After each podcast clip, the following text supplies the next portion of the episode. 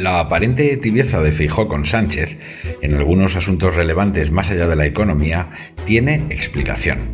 Por muchos palos que se peguen el PP y Vox, llegado el momento de la verdad, Abascal no podrá dejarle tirado y permitir, por omisión, que continúe una coalición Frankenstein, unida para la eternidad por ausencia de otras alternativas aritméticas para Sánchez. Es lo que ha pasado en Madrid, Andalucía o Castilla y León, con distintas fórmulas y desiguales resultados, y es lo que ocurrirá en España.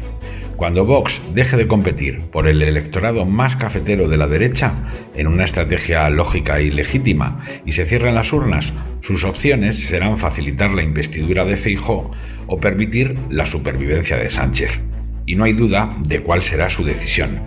como tampoco la del PSOE con Podemos, Bildu y Esquerra, a quienes vendió su alma de manera irreversible y definitiva.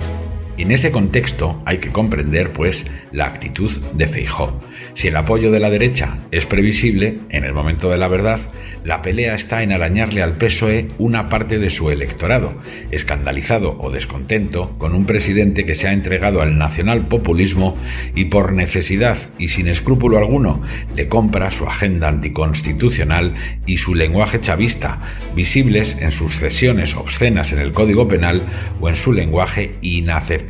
contra el empresariado. Los expertos calculan que hasta un millón de votos del PSOE pueden trasladarse al PP si Feijó sigue nadando en aguas tibias y pone fácil una mudanza electoral de quienes tal vez no darían ese salto de encontrarse en el líder popular a alguien más parecido pues a Salvini que a Merkel, por establecer una comparación inexacta pero ilustrativa del fenómeno. Como dijo Lao Tse, aunque la frase se la han atribuido a tantos otros, da igual si el gato es negro o blanco, mientras cace ratones. Y de eso va el PP. De cazarlos y de una vez lograda la pieza, aplicar una agenda que sí tenga en cuenta las imperiosas necesidades reformistas de un país sometido en su totalidad a una perversa modalidad de la célebre ley trans, que ha mutilado, hormonado o escondido su anatomía constitucional tradicional y su genoma democrático más genuino. Ningún experto en demoscopia ni asesoría política pondrá grandes pegas a una estrategia hábil y resultadista que incluso si tiene éxito solo quedará plenamente legitimada si una vez alcanzada la meta se invierte el botín en hacer buena parte de lo que antes se mentaba de refilón o directamente se esquivaba.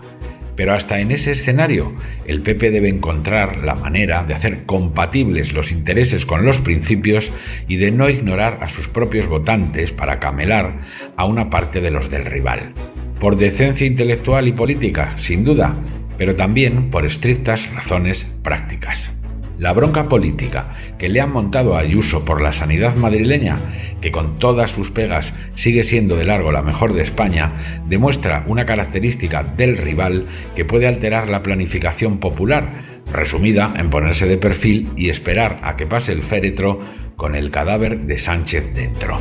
Porque ha sido en la sanidad, paradójicamente, donde el PP ha sido más condescendiente con Sánchez.